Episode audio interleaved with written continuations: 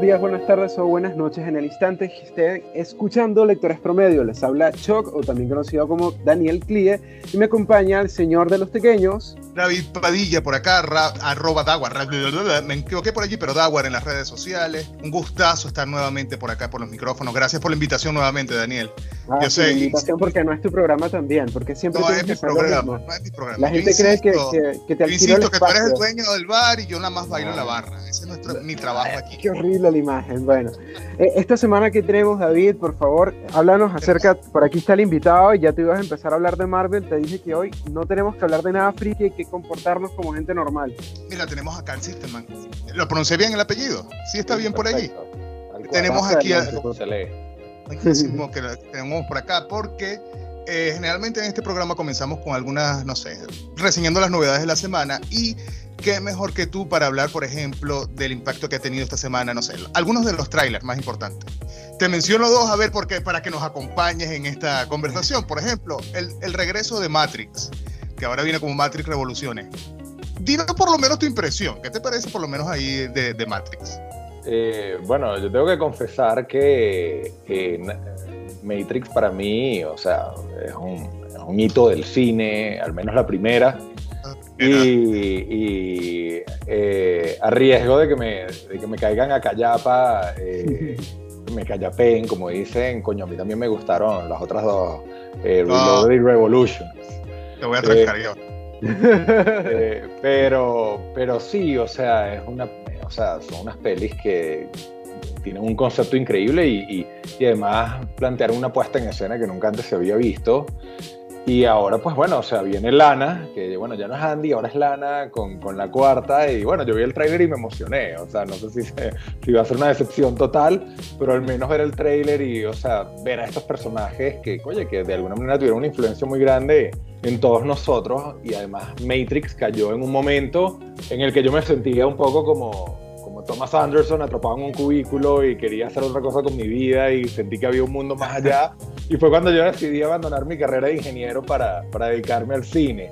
Y bueno, eh, creo que por eso Matrix es una película, o sea, es una, es una saga o sea, que a mí me, me, me impactó y, y, y que, bueno, me encantó y es muy importante para mí como cineasta y creo que ver que viene una película más siempre me emociona, más allá de eso de, ay, van a seguir haciendo películas de eso, que bueno, no sé, sí, yo la voy a ir a, ver al cine y si es posible en IMAX. Mira, la eh, estrategia original ahora en julio, eh, creo que se estrenaba en julio, junio, era hacer un fin de semana de Ken Reeves. Era porque se iba a estrenar Matrix y se iba a estrenar John Wick. Creo que son las cuartas ediciones de cada una. Era ponerlo a él contra él. Pero no sé, con el tema pandemia, el tema taquilla, no sé cómo quedó finalmente. Creo que va a quedar solamente este solo estreno. Entonces, bueno, por lo menos. Creo 2020, va para diciembre, algo así, ¿no? Sí, exacto. Por lo menos en solitario. Y creo que tiene el mismo look.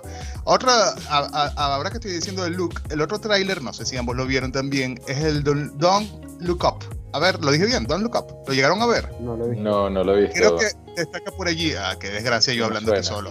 Ah, Pero mira, yo creo que sé de qué estás hablando, lo de Netflix. Realmente Sí, exacto. Se, estrena en Netflix. No sé si exactamente si es en noviembre o diciembre, pero resalta por el, por el reparto que tiene a Jennifer Lawrence, a Leonardo DiCaprio.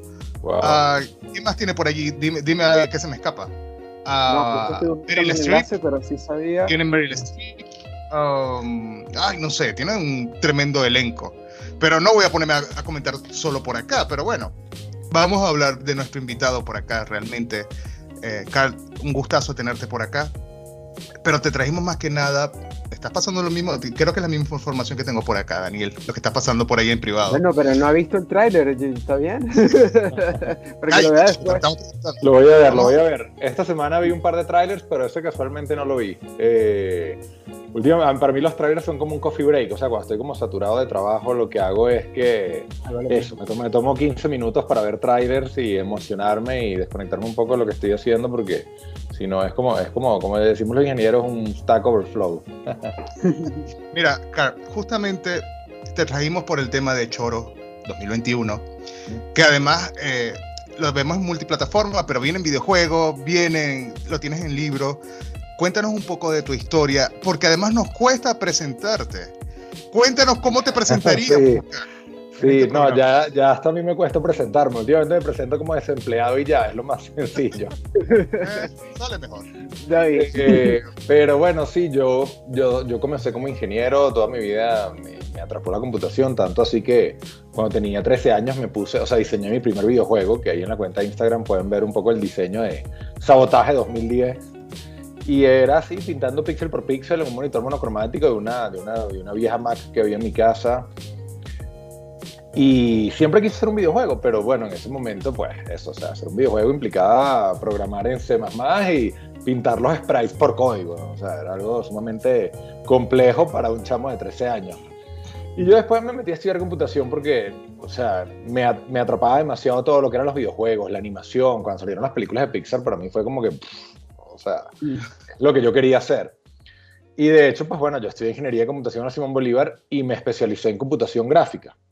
Pero bueno, luego me gradué en Venezuela y empecé a trabajar en, o sea, le vendí el alma al diablo por, por algo de dinero, tampoco es que me hice rico, pero bueno, conseguí un trabajo que pagaba burda de bien, siendo consultor de aplicaciones y eran aplicaciones, específicamente aplicaciones de, de manejo de recursos para, para, grandes corporaciones y, y bueno, fue una buena experiencia también, pero en mi tiempo libre me puse a hacer un corto 3D que se llamaba Autómata, todavía está por ahí, creo que está en YouTube si lo consiguen. Un corto animado que hice con cinco panas de la Simón y, y fue una experiencia que me cambió la vida y eh, aparte de Matrix. y ahí decidí que literalmente quería hacer algo más y eh, renuncié a mi trabajo y me fui a estudiar cine a Inglaterra. Yo pasé cuatro años en Inglaterra, hice, hice, hice un posgrado en dirección de animación, de hecho, o sea, yo, yo a pesar de que he hecho muchas cosas en live action, lo que estudié originalmente fue animación. Y, y, después, bueno, regresé a Venezuela y empecé a trabajar como director de comerciales. Y por ahí, pues, o sea, yo ya había hecho un par de videoclips en, en, en, Inglaterra, porque yo soy un rockstar frustrado también, entre muchas de las cosas que he hecho en mi vida. Yo tenía una banda que se llamaba Punto Rojo por, por allá por, por los años 90, que éramos como una, una mezcla entre Pearl Jam y Red Hot Chili Peppers. Y de hecho tocamos en Nuevas Bandas del, del 97. Mira que ese año ganó la puta eléctrica, pero bueno, nosotros causamos un gran impacto. Creo que nosotros conseguimos que rompieran un par de, de asientos ahí en, en, la sala del CELAR. Pero bueno, nada, eh, luego comencé a hacer videoclips en paralelo a, a lo que hacía en, en, publicidad, hice videos para la vida web, terminé ganándome un Grammy por un videoclip que hice para la vida web, que casualmente es un video animado, que es el video de Flamingo que me encanta, déjame decirte, déjame robarlo por allí. Justamente antes de, comenzar el programa le estaba comenzando, comentando a Daniel que en Venezuela, antes de emitir una película, estaba este tema de Venezuela en corto, creo que se llamaba, ah, que la emitían, que era buenísimo. Y además yo nada más iba, bueno, realmente iba al cine a comer, pero era verlo también. Déjame decirte que por ahí también te comencé a seguir. Cine, Cinex y, y, Cines Unidos los hace muy felices que digas eso porque hoy en día los cines viven básicamente de eso, de la caramelería. o sea, yo creo que las entradas de cine, en verdad, eh, lo que tienes que tener una película que meta bastante gente y que dure como tres horas para que tengas que comprar y recomprar y sigas comprando comida. Pues y ahora ya puedes comprar que Snyder Cut, perfecto. Sí, ya puedes pedir que si un sancocho en el cine. Antes era que sí, o sea, cuando en mi época yo iba al cine Altamira y era ahí que mira, o sea, cotufas y refresco. Y no te dejaban meter comida afuera y nosotros la escondíamos en los suéteres. Hoy en día vas Por favor, pero, mira, pero Carl, tú eras de pollo, pollo en brasa que metías así de, de contrabando. no sé si tanto como pollo en brasa Creo que llegué a esconder que si un perro caliente en el suéter y la vaina era como que coño, déjame ver cómo hago para que, o sabes, no, no llenar de salsa el interior del suéter. Es como el suéter esos volky ochentosos. Pero bueno, sí, yo era de cine Altamira y cine Obelisco.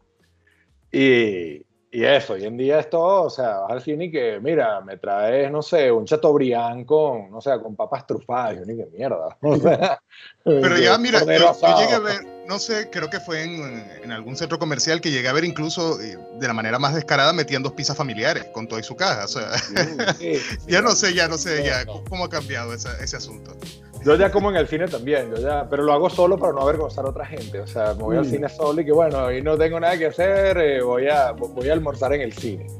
Y claro, y con la pandemia además hay una experiencia maravillosa como que a veces vas al cine y estás tú solo literalmente en el cine, protección privada, como si fuera el dueño de la productora. Pero bueno, eh, sí, bueno, volviendo un poco al... al... Nos desviamos, nos desviamos, Carlos. Sí, nos desviamos al Pues bueno, sí, o sea, no nos desviamos tanto, honestamente. Yo hacía publicidad y videoclips y, sí, exacto, Flamingo lo pusieron con Gravity, me acuerdo, en parte de, Venezuela en corto. Pero yo lo que toda mi vida quise hacer fue cine, o sea, desde que iba, ¿sabes? Yo vi El Imperio Contraataca en el cine Altamir cuando tenía cinco años y vi Indiana Jones y El Templo de la Perdición y Los Goonies. Y, y bueno, desde niño, o sea, o sea, lo que me atrae son las historias, el cine. Y Flamingo, pues bueno, fue mi, yo creo que Flamingo fue mi primera pieza, o sea, más allá de un comercial horrible que yo hice hace unos años, que, que ay, mira, vamos a verlo al cine, pero ver publicidad en el cine es como, bueno, no sé.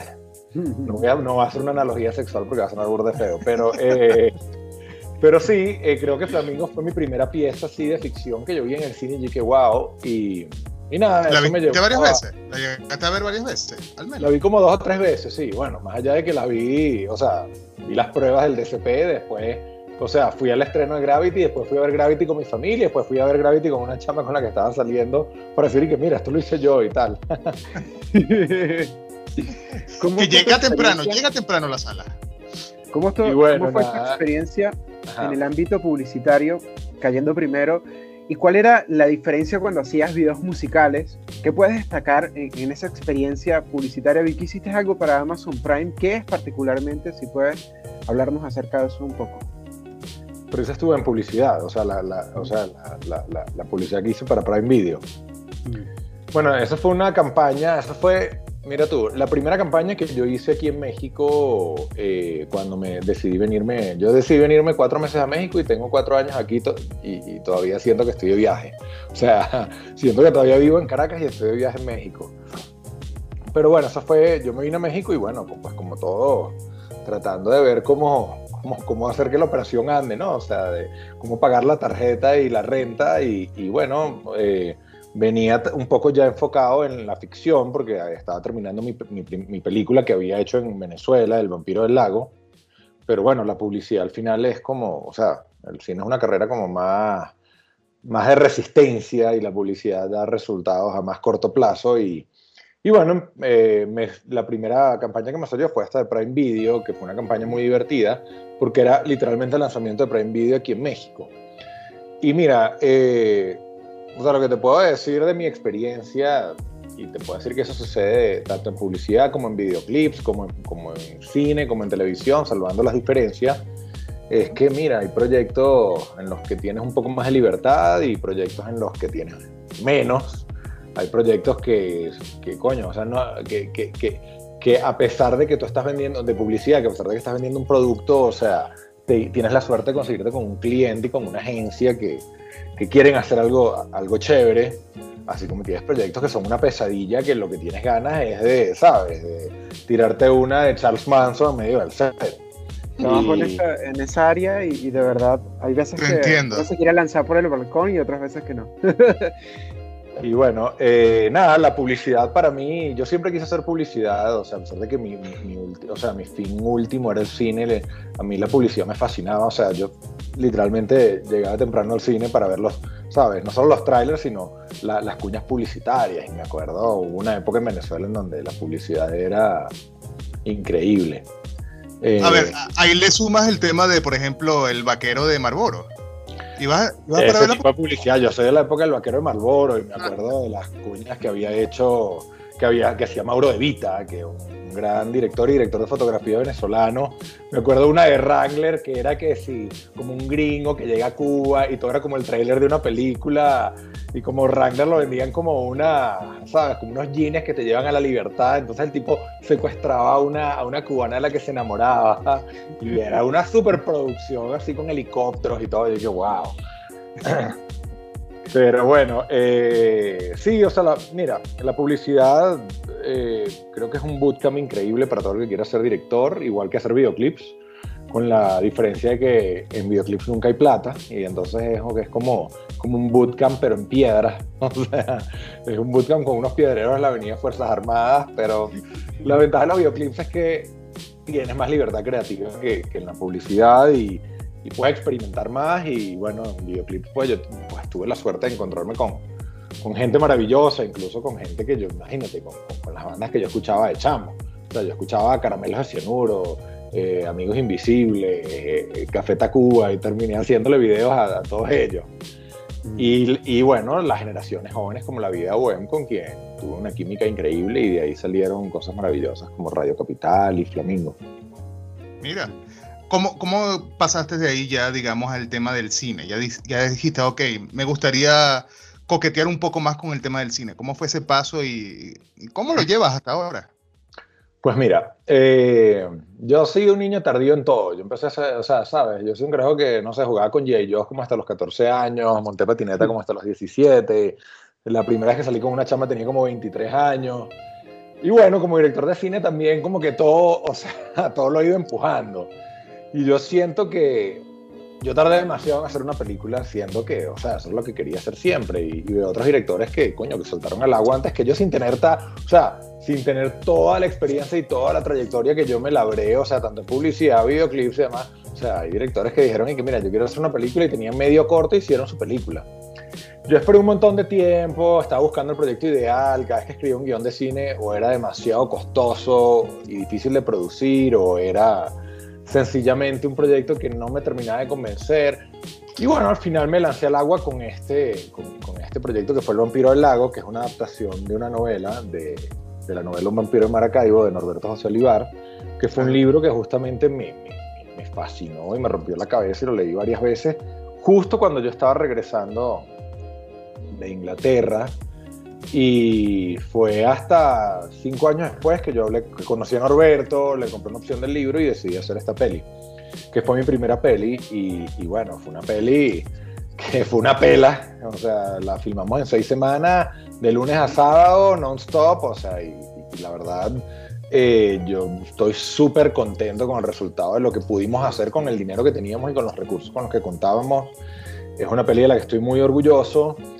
Y, fue una experiencia que de alguna manera cambió mi vida, incluso más que, más que Matrix y Keanu Reeves, pero sí, hacer, hacer tu primera película es de repente, o sea, así como, no sé, no sé, tirar después de pasar años haciéndote la paja y, y decir, y que bueno, ya, o sea, no quiero volver a hacer lo otro, ¿no? tanto así que yo después de, hacer la peli no, que, no quería volver a hacer publicidad, pero, pero bueno, al final del día había que pagar las cuentas y el cine independiente, coño, difícilmente las paga. Mira, disculpa que te deje allí, pero en el libro hay un lugar muy icónico que es el Irama, donde creo que el personaje, pero también Norberto, lo visita mucho. ¿Llegaste a visitar con Norberto ese lugar? ¿Te llegó? Sí, sí. ¿Te llegó allá? Eh, yo fui, fíjate, nosotros queríamos filmar la película en Maracay. Y, bueno, la situación país no lo permitió. Entonces la película se filmó principalmente en Caracas por razones logísticas y las escenas que eran en el lago se filmaron entre la laguna de Onara y la laguna de Tacarigua. Pero yo quería tener eso, o sea, Maracaibo es una ciudad con una, o sea, literalmente con una mística, o sea, lo que escribe Norberto en su libro, que coño, o sea, yo tuve que cortar tantas cosas interesantes y me costó, y me costó mucho adaptar el libro, porque un libro tiene tantas, tantas cosas, pero una de las cosas que tiene es esa, que, que Maracaibo es un poco como el edificio de los Ghostbusters, es un sitio que irradia como una energía que atrae tanto cosas buenas como cosas malas, es una ciudad con una historia loca que fue que sí, o sea, invadida dos veces por el, ¿cómo se llama esto? Por el Capitán Morgan. Entonces, bueno, yo quería tener eh, imágenes de Maracaibo y que algo de, esa mística quedara plasmado en, la película y me fui tres días con una productora y un, camarógrafo y un, operador de dron a filmar a, Maracaibo y, bueno, o sea, yo Norberto lo conocía de las veces que había venido a visitar a Caracas pero ahí lo vi un poco en su, en su salsa, pues, en su, en, su ambiente natural. Así como cuando ves, no sé, al chihuire en la sabana, pues, ahí lo vemos en el ambiente natural. Y ahí, pues bueno, yo el día que llegué, Norberto, y que mira, vámonos para Irama. Y bueno, tuve la oportunidad de conocer al Teddy de verdad. Después le re Teddy en el libro de crearme yo un personaje de Teddy, de castear un actor para Teddy. Y, este es el Teddy de la vida real. Y el Irama, pues sí, es un sitio icónico. O sea, tengo fotos con Norberto en el Irama que, muy divertidas y, y, bueno, puedo entender perfectamente porque ese es un sitio así tipo, no sé, el bar donde iba Hemingway, pero, pero para, un, para un escritor maracucho. Y además que él utiliza para cualquier evento, oye, voy a tener un cumpleaños, tengo un lanzamiento de un libro, tengo nuevas amistades, va para allá y, y creo que lo plasmó parte del libro. Tú eres maracucho, David. Podría ser. Yo de vez en cuando me vendo como maracucho, pero sí, sí lo soy. ¿Cómo, ¿Cómo, llegaste ya, ya saltando el tema de cómo llegaste ya a Choro? Cuéntanos un poco de cómo fue ese proceso creativo. Ya dijiste, oye, ya vale verga, voy a entrar a este mercado. ¿Cómo hiciste allí para, para eh, Bueno, mira, no fue una decisión que tomé conscientemente, fue algo que se dio un poco de forma orgánica. Eh, todo empezó con el vampiro del lago. O sea, yo o sea, pasé dos años escribiendo el guion del vampiro del lago, eh, lo metí en el Senac, el Senac me lo aprobó para desarrollo, luego conseguí un productor, un productor maravilloso, Rodolfo Cova, con quien metimos el proyecto ya para producción. Cuando el proyecto está en el Senac, yo estoy así cagado, porque digo, mira, o sea, no sé, ¿qué pasa si me lo rechazan? O sea, no, no lo vamos a poder hacer, no sé, Rodolfo me decía, tranquilo, si te lo rechazan, pues bueno, hacemos las correcciones. Ellos te mandan como una lista de correcciones, sugerencias, hacemos los ajustes y lo metemos en el próximo corte. Bueno, el próximo corte es como dentro de un año, o sea, ya tengo dos años en este peo. En ese momento eh, me voy a hacer un video de los caramelos de cianuro que filmamos en la, península de Paraguaná. Ya nunca, yo había, yo había estado en coro, había estado en los medianos, pero nunca había estado en, en Paraguaná. Y eh, llegamos al aeropuerto Josefa Camejo y nos montamos en una, en una van que nos llevó, nos cruzó toda la península hasta el otro lado, hasta Cabo San Román, donde íbamos a filmar el video en las salinas de las Cumaraguas.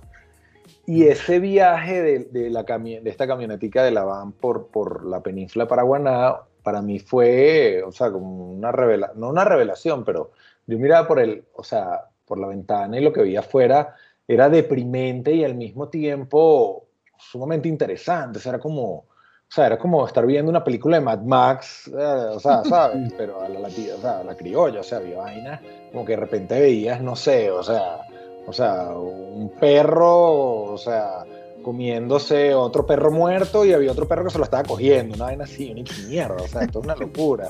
Y vaya así de gran misión viviendo, todas oxidadas, y como unos niñitos que parecían como unos zombies ahí, que yo, qué mierda. No sé si me da lástima o me da miedo. Y, y yo dije, mierda, si el vampiro del lago, o sea, si no me prueban el vampiro del lago, coño, me vengo con unos actores aquí a Paraguaná sea, con, le pido plata a, unos, a los panas que tenga alrededor y, hacemos una película aquí como sea, tipo Mad Max. Porque me, me acordé que, que, George Miller, cuando hizo la primera Mad Max allá en el Outback australiano, literalmente fue así que tenemos cuatro lochas, vámonos al Outback y mira, o sea, tres carros, seis actores y así se hizo la primera Mad Max. Cuando, bueno, Mel Gibson, pues no era nadie, todavía no era un loco religioso negador del holocausto. Ah, sí, voy a hacer eso mismo, pues me voy a venir aquí a, a, a, Paraguaná y voy a hacer mi Mad Max. Y bueno, eh, llegando a filmar el video de los caramelos de cianuro, me da la noticia, o sea, me llaman para, para, una entrevista en el Senac y tal, y ese mismo día en la noche, Rodolfo me llamó y me dijo, esto, todo, esto es grado 33, pero, o sea, eh, me llamó el presidente del Senac y el vampiro está aprobado. Y dije, guau, entonces, bueno, me metí en el pedo del vampiro y saliendo del peor del vampiro, el peor vampiro fue sumamente intenso, duró un año desde que nos aprobaron y, entre esperando los recursos para, para poder filmar, que me dio una gastritis que, o sea, casi me sale un alien por el estómago. Y, la, la, filmación, la postproducción, todo el peo, eh, pues nada, me olvidé del cuento de Paraguaná. Luego, yo empecé, o sea, ¿sabes? Cuando ya el vampiro estaba como saliendo, ya estaba en manos del editor, yo, etcétera, pues bueno, yo dije, bueno, déjame buscar qué otras historias tengo, cuál podría ser mi próxima película. Y me encontré con, con, esta película, con esta historia que no tenía nombre, era como un Mad Max a la venezolana. Y, y empecé a leer lo que tenía. Y dije, coño, déjame meterle a esto porque aquí hay algo interesante. Y nada, yo empecé a escribir y escribir y escribir y escribir. Y hubo un momento en el que dije, coño, esto ya no es una película bajo presupuesto, esto ya es una vaina no sé, que si me llamo a Michael Bay a ver si la produce, porque ya la vaina tenía zombies, brujas, robots. En algún momento había hasta vampiros y luego dije, no, ya demasiados vampiros. Ya tengo el vampiro del lago, tengo un corte de vampiros, un video de vampiros con, con mini ya no más vampiros. Y bueno, saqué a los vampiros de, choro, pero bueno, ya se convirtió en una historia que de alguna manera se convirtió para mí en una catarsis con, con la situación país y, y, y, de alguna manera una, un, o sea, yo constantemente en, la historia contrasto con el país en el que yo crecí, porque bueno, yo crecí en los años, entre los años 80 y 90, en donde, pues bueno, era un país también chocado, pero, pero, pero un país en donde sucedían cosas muy de pinga y, y, bueno, eh, eso, yo crecí con, con, un montón de cultura pop. Y, y, quise hacer eso, un libro pop que de alguna manera fuese una reflexión acerca de la vida de algún cuarentón eh, después de, de, pasar por estos dos países, ¿no? Y que llega a este otro país ficticio que es y que, bueno, o sea, eh, la, la, Venezuela post-apocalíptica. Y, y, nada, escribiendo, escribiendo, escribiendo, escribiendo, en un momento dije, bueno, esto quizás pueda ser una novela. o sea, yo nunca, nunca pensé que, nunca en mi vida tuve la misión de escribir un libro, nunca pensé que podría escribirlo, pero ya después de, no sé, o sea, eh, 80 mil caracteres dije que, bueno, quizás es un libro, ¿no? Y, contacté a Violeta Rojo, que fue mi, profesora en la Simón Bolívar, de manera muy loca. Yo soy ingeniero de computación, que la Simón Bolívar, todas las electivas que agarraba eran de literatura, y mi, mi profesora siempre fue Violeta, que fue quien me presentó a Norberto. Y le di, mandé el manuscrito y le dije, mira, creo que tengo una novela. Y ella me dijo, que mira, pequeño, o sea, escribir una novela no es que tú escribes un, o sea, no sé, 80 páginas y dices que tiene una novela. Y, y que bueno, ahí te la mando. Pues. Y Violeta me llamó literalmente a los dos días. Recuerdo que ella me dijo, dame tres semanas porque tengo muchas cosas que leer y estoy un montón de peos. Y me llamó literalmente a los dos días y me dijo, tenemos que hablar. Y me reuní con ella y me dije que, mierda, tienes un libro. O sea, sí, hay que editar otras ajustes, pero sea, tienes un libro. O yo, o sea, la mayoría de los, manuscritos que recibo de autores publicados no están a esto, o sea, no están eh, eh, ya así adelantados. Y bueno, nada, eh, Violeta conseguí que el libro lo publicara Punto Cero, que, eh, que, es una editorial venezolana que también está en Barcelona. Y, y, bueno, fue, se convirtió en algo que para mí, a mí me hizo mucha ilusión, o sea, porque bueno, nunca pensé publicar un libro y bueno, dije, bueno, es algo que tengo que hacer, eh, es un libro muy personal, el, o sea, desde el punto de vista que el, que el personaje central, pues soy yo eh, extrapolado, o sea, el vaquero de Choro es como mi Tyler Durden, pues. Y, y, y, nada, o sea, el libro se publicó en el, o sea, salió en, a, me, a, mediados del 2019.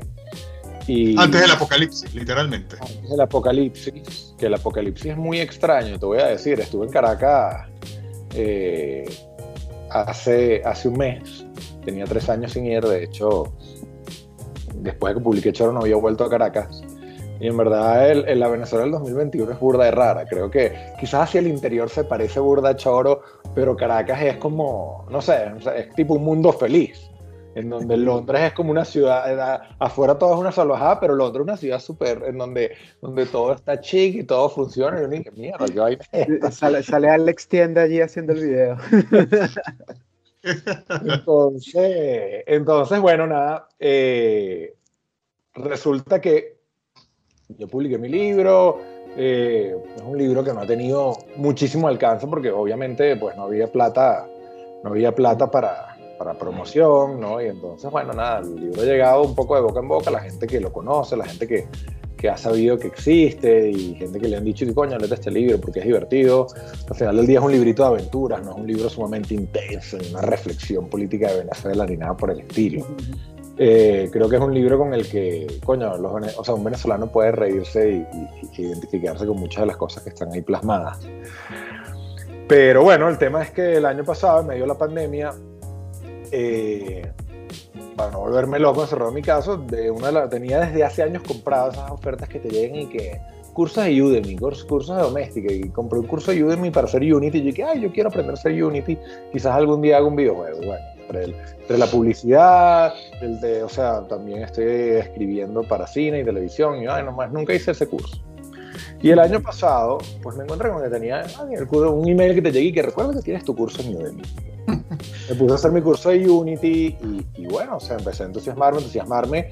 De repente volví a mis tiempos de, de la Simón Bolívar y, y, y, el lenguaje que usa Unity, que se llama C Sharp, casualmente se parece muchísimo tanto a C++ como a Java, que son los dos lenguajes que usamos, que más usamos en la Simón Bolívar, es igualmente orientado a objetos y, bueno, hacer un videojuego hoy en día no es como cuando yo quería hacer Sabotaje 2010 en el año 90, sino, o sea, hoy en día pues es eso, tienes un editor en donde tú lanzas ahí tus sprites y luego le pegas un script y programas todo el comportamiento y cada, cada, cada personaje es un objeto, el background es un objeto y es sumamente intuitivo. Entonces dije, coño, esta es la oportunidad de hacer mi juego.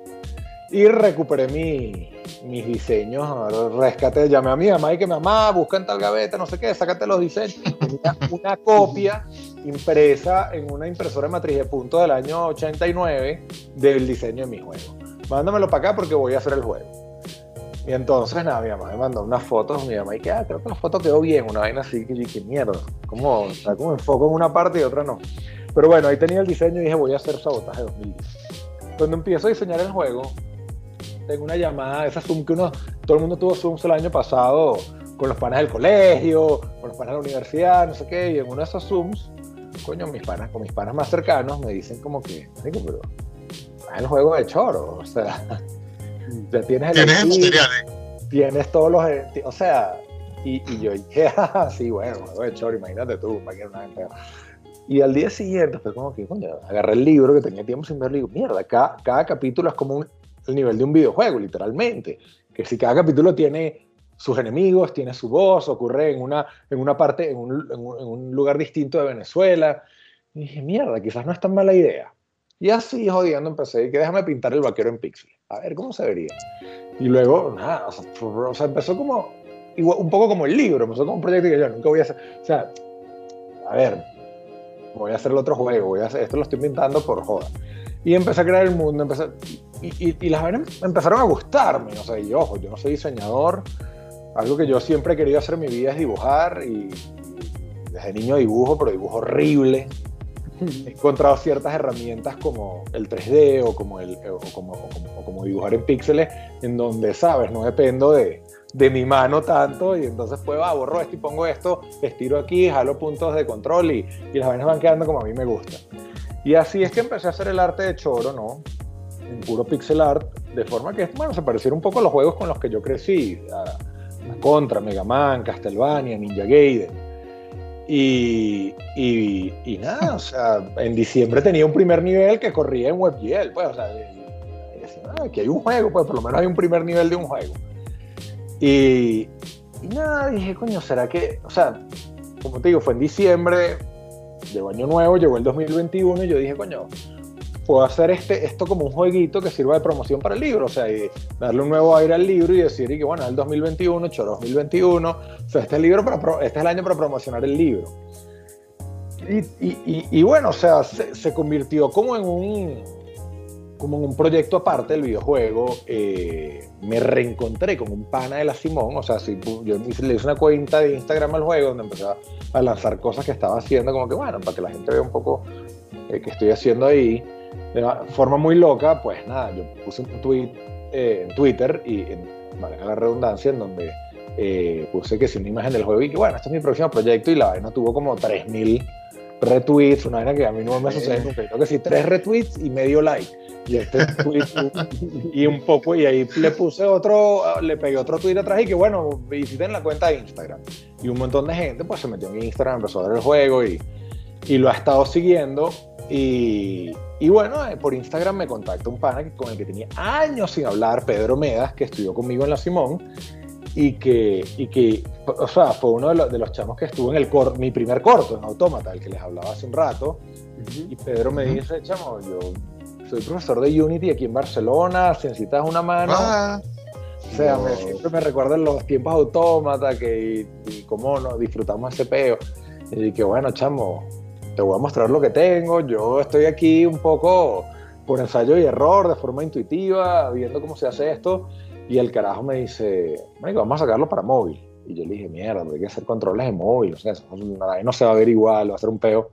Pero dije, eh, dame hasta el lunes. Eso fue como un jueves.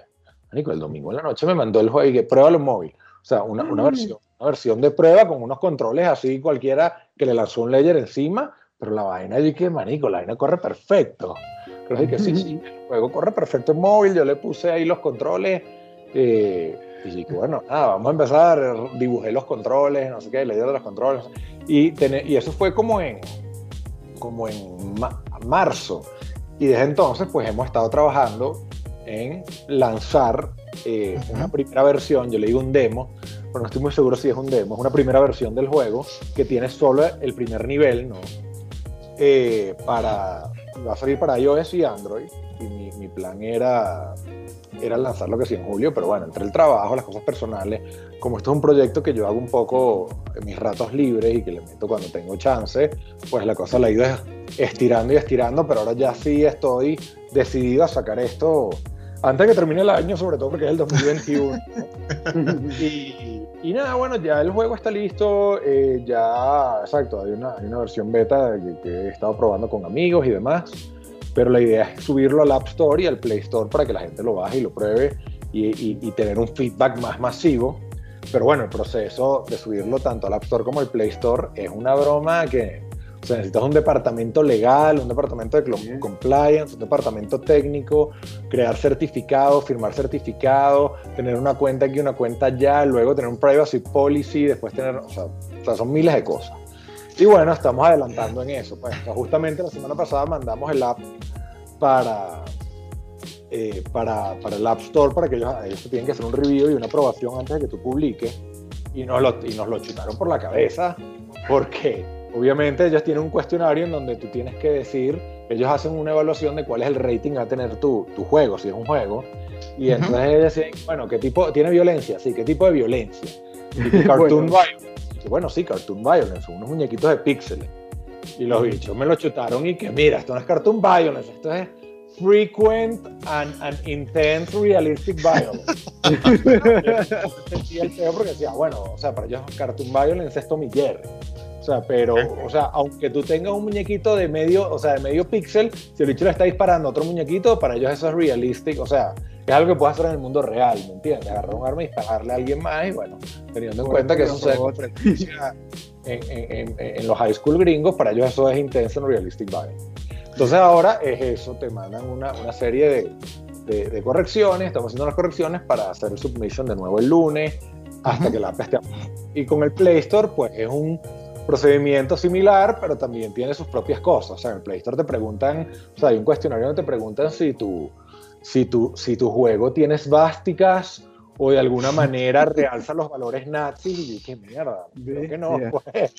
O sea, son unas preguntas así todas locas que si, que si las contestas inadecuadamente, pues luego te chutan el app, ¿no? Entonces, cuidadoso con cada cosa cuando, cuando, cuando, ya termines el proyecto, disculpa que te deje allí, pero cuando ya termines el proyecto, ¿cómo que, qué vamos a ver finalmente allí? Cuando tú digas, oye, esto ya es el proyecto finalizado, realmente este es mi proyecto, ¿qué, qué, aspiras tú a tenerlo ya?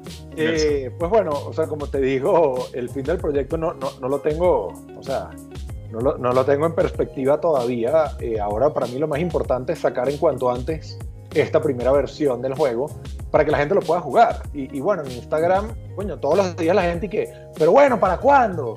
Pero bueno, ¿cómo que pronto? Y toma, un zapatazo, toma el zapato, toma. O sea, la vaina no es fácil y yo nunca he sacado un juego. O sea, estoy mm. aprendiendo cómo sacar un juego.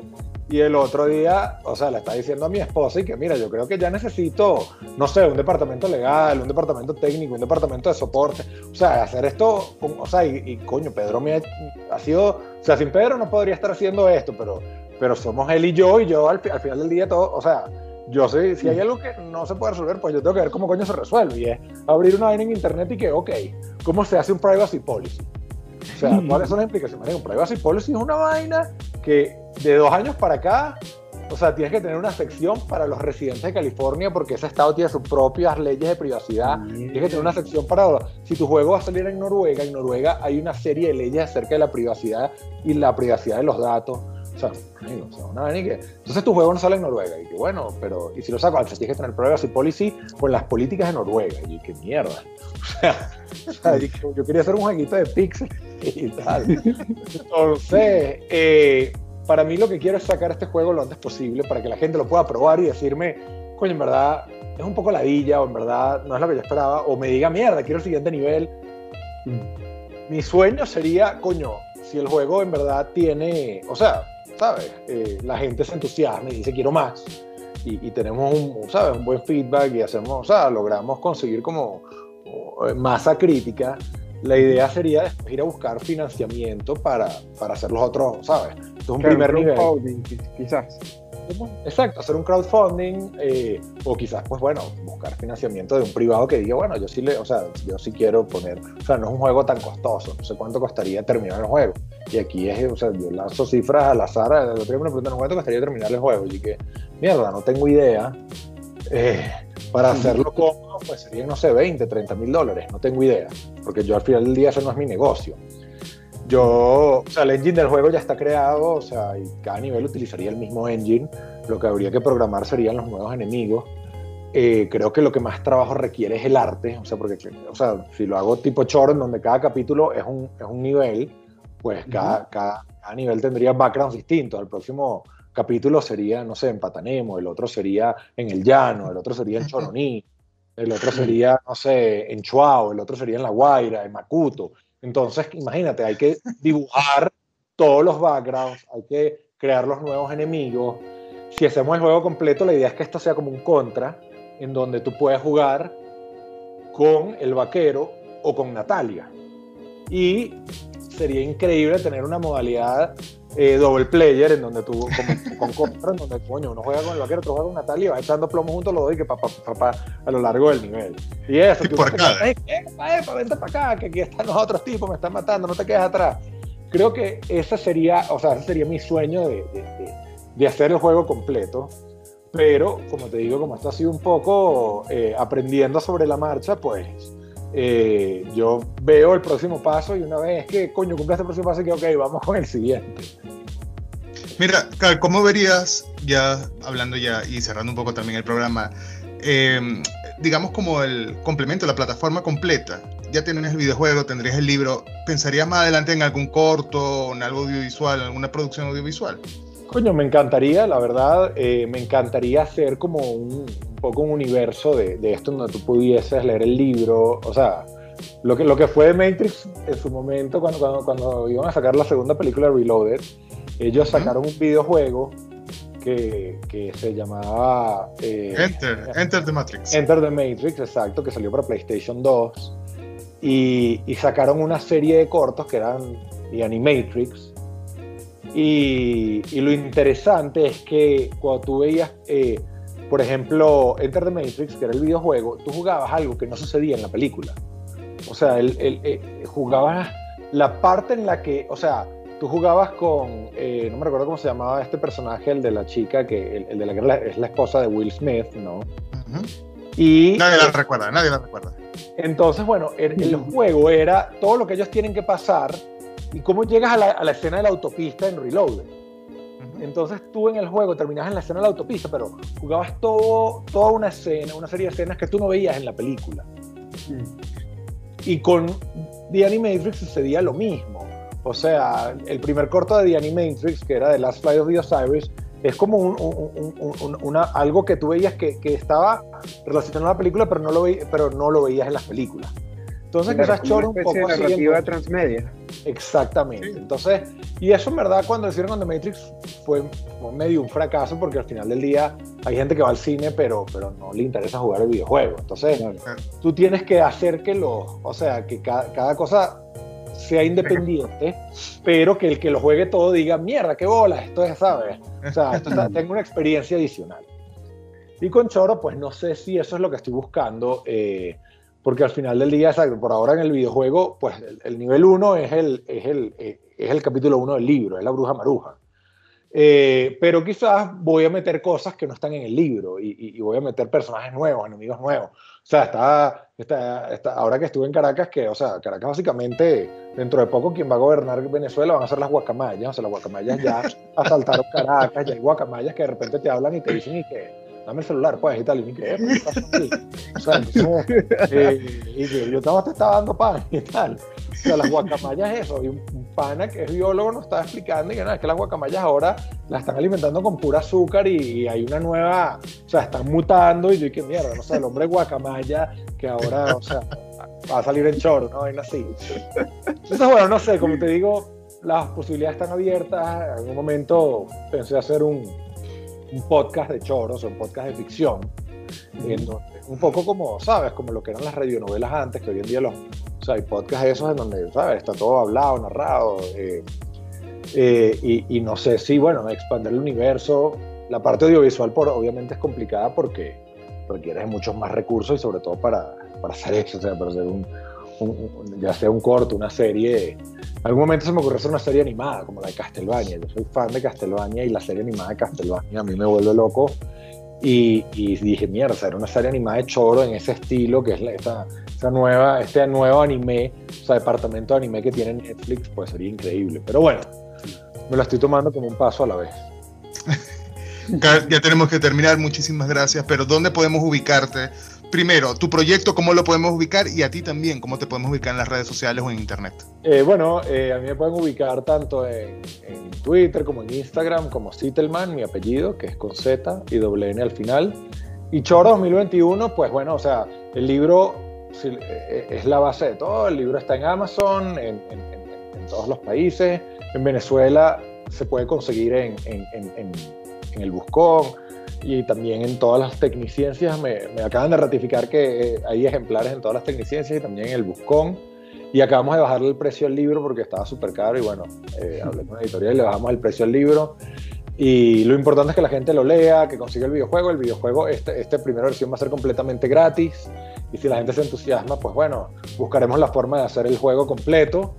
Y ahora, pues bueno, eh, en Instagram, en Choro, eh, piso Bajo 2021, es nuestra cuenta, ahí es donde estoy actualizando absolutamente todo. Pronto vendrá también la página web, la cuenta de Twitter y la cuenta de Facebook, pero por ahora, bueno, estoy llevando todo a través de Instagram y ahí estaremos publicando todos los updates. Y bueno, sí espero en el próximo mes, mes y medio, lanzar esta primera versión del juego para que la gente lo pruebe tanto en iOS como en Android. Esperamos tenerte por acá también, ¿no? Para que hablemos un poco más de, sobre el videojuego. Una vez que salga el juego, pues ya ustedes me darán el feedback. Pues claro que sí. Cuenta con eso. Agradecidos porque hayas estado por este espacio y nada, fan de, de, tu proyecto. También vi que está aquí disponible en Chile a través de Busca Libre. Veo que se puede también comprar. Sí. No sé si todavía está porque eso, o sea, muchas cosas han cambiado, o sea, ¿sabes? Ahí, me he dado cuenta, por ejemplo, el que está, el, el Fighter que está disponible libre en Colombia, ahora ya no está, entonces, bueno, pero si lo consiguen ahí, o sea, fantástico, o sea, es difícil, la distribución siempre es una parte difícil, tanto en el cine como en la literatura, pero sé que, sé que hay formas de conseguir el libro. Y para la gente que está, bueno, en Estados Unidos, en Europa o en sitios desarrollados, Amazon es la forma más sencilla y también lo pueden conseguir en Kindle o en iTunes si, si son de los que, bueno, ya, ya leen en, como David. Eso. Bueno, muchísimas gracias. Y así cerramos esta emisión de Lectores Promedio. ¿Viste que, que sí se pudo, David? sí, con M, con M lo lograste. Identifica nuestras redes sociales, tú que ya, ya estás cerrando el programa. Arroba Lectores Promedio en Twitter y en Instagram, David. Lectores Promedio, así como se escucha el programa. Muchísimas gracias por acompañarnos. Será hasta la nueva emisión. Gracias, chicos.